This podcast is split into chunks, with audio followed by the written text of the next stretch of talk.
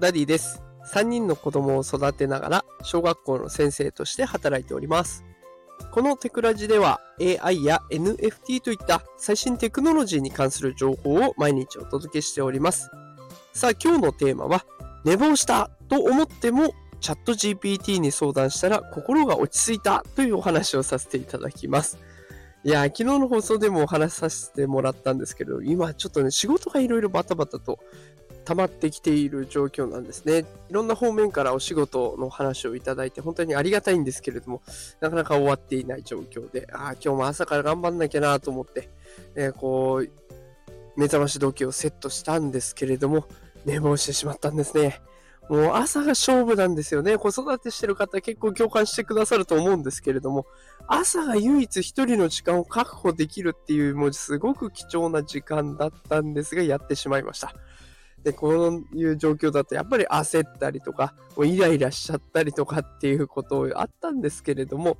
きっとこうやって寝たことでね、いいこともあるんじゃないかと思ってチャット GPT に相談してみました。まあ、聞いてみたんです。普段の睡眠時間1日6時間ぐらいなんだけど、体にどんな悪影響が現れますかっていうことを聞いてみたら、全部でね、6つ挙げてくれました。え詳しい説明もあるんですけれども、ここでは概要だけね、サクッとお伝えします。まず1つ目、認知機能の低下。集中力とか判断ミス多くなりますよということ言われました。2つ目、情緒的な問題。えー、普段からね、イライラしちゃったり不安を覚えたりするから気をつけてねっていうこと言われました。3つ目、身体的影響。えー、やっぱりここまで来るとね、病気とか、あとは肥満とか、免疫力が落ちるとかね、こういうこともあるから気をつけてね。6時間のレベルでこれですからね、もっと減らしてしまうともっとそのリスクは大きくなってくるということです。4つ目、代謝に関する問題も出てきます。でホルモンバランスが崩れるっていうことも危機危機と危険としてね、あるので、ちょっとそこは気をつけてくださいということでしたね。あとは疲労感。ね、これがやっぱり抜けないよと。疲労感が溜まってくるから気をつけてね。そして最後は免疫系の弱化。ね。これ先ほども伝えたのに関連しますけれども、免疫系とね、正常な機能が必要で、それが睡眠によって保たれていると。で、不足しちゃうと感染症に対する抵抗力が低下しちゃいますよ。これでインフルエンザとかね、コロナとかなっちゃったら、それだけでまた活動停止期間が増えちゃいますから、気をつけましょうねということですね。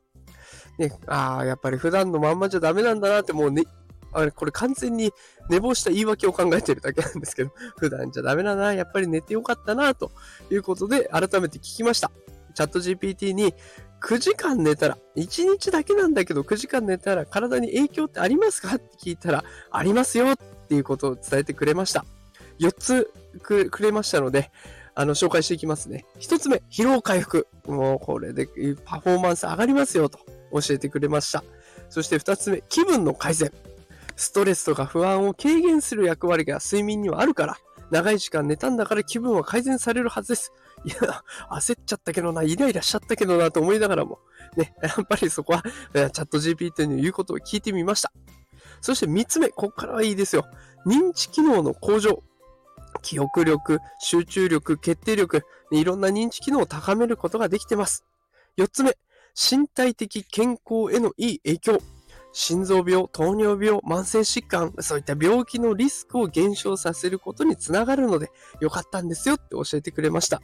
なんかね、こうやってチャット GPT に教えてもらうと、寝坊してしまってね、仕事は進まないし、ちょっとイライラしちゃったんですけど、体にとってはいい時間になったんだなということを感じました。やっぱりね、視点を変えてみるっていうのは非常に大事ですね。